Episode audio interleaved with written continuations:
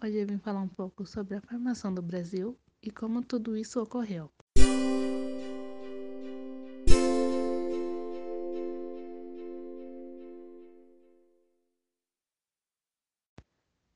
A formação étnica do nosso país é constituído por uma fusão de três matrizes básicas, sendo elas os índios, que habitavam a terra, o europeu descobridor colonizador e os africanos escravizados com isso dando a origem a uma sociedade singular. Segundo o antropólogo Darcy Ribeiro, a palavra Brasil surgiu com a necessidade de denominar os primeiros núcleos formados por brasilíndios e afro-brasileiros. No Brasil, os índios que aqui habitavam somavam por meio de um milhão.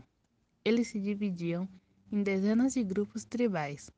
Cada um deles vivendo em várias aldeias de 300 a 2 mil habitantes, o que se equivalia em números mais ou menos à população de Portugal.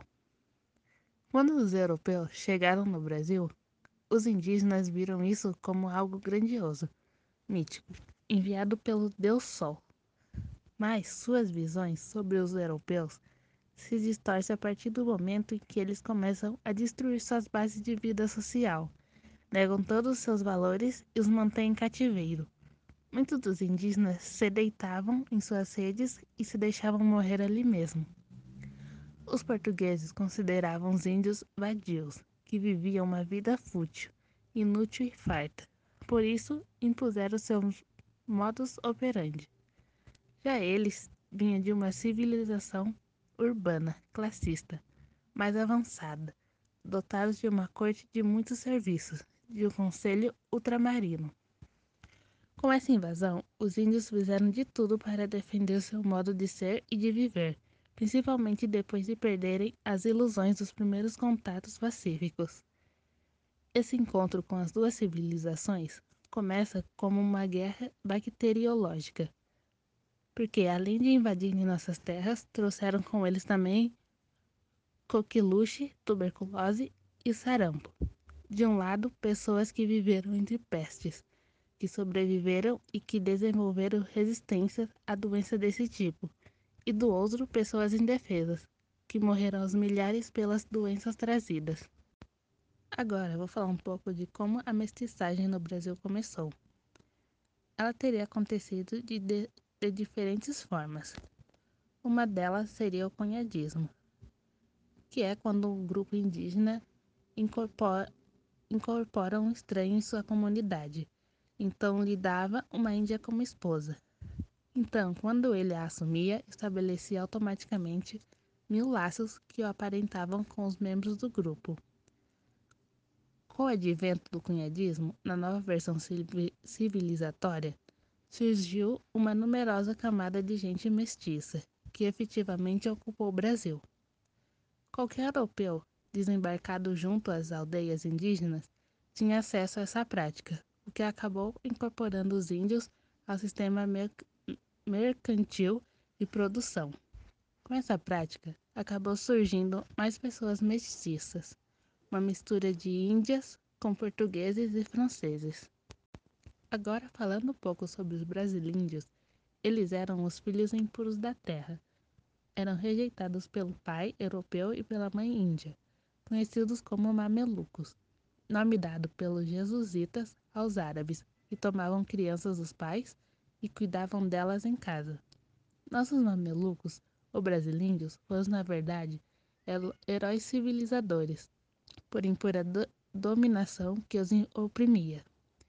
Este gênero de gente alcançou uma eficiência como agentes da civilização. Eles falavam a sua própria língua, adaptavam-se às flores tropicais, tudo fruto de sua origem, os índios de matriz tupi. E como todos nós já sabemos, a formação do povo brasileiro foi fruto de um processo violento, e com isso não podemos deixar de falar dos africanos. O povo africano foram arrancados de suas culturas e forçados a trabalhar como escravos. Embora, embora eles tivessem a mesma cor, falavam línguas diferentes que os forçaram a aprender o português, o idioma do seu capataz. Os negros do Brasil foram trazidos principalmente da costa ocidental africana. eram formados de três grupos. O primeiro da cultura iorubá, chamado de Nago. O segundo grupo trouxe ao Brasil culturas africanas islamizadas, principalmente os Peu, os Mandiga e o Hausa, do norte da Nigéria. Eles são identificados na Bahia como os negros Mali e no Rio de Janeiro os negros Alufá. O terceiro grupo cultural africano era integrado por tribos Bantu, do grupo Congo-Angolês. Quando os africanos chegaram ao Brasil, eles tiveram sua identidade negada e marginalizada. E com tudo isso vai se formando a nossa cultura brasileira.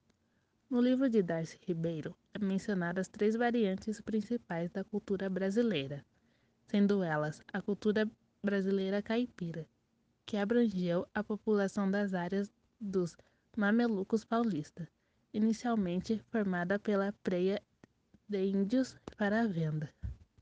A cultura cabocla, que englobou populações da Amazônia engajadas na coleta de drogas da mata e seiva dos seringais. A cultura crioula abrasou as comunidades das faixas de terras férteis do Nordeste, regidas pelo engenho açucareiro. E por fim, temos a cultura sertaneja, que se desenvolveu na extensão dos currais de gado do Nordeste até o Cerrado do Centro-Oeste.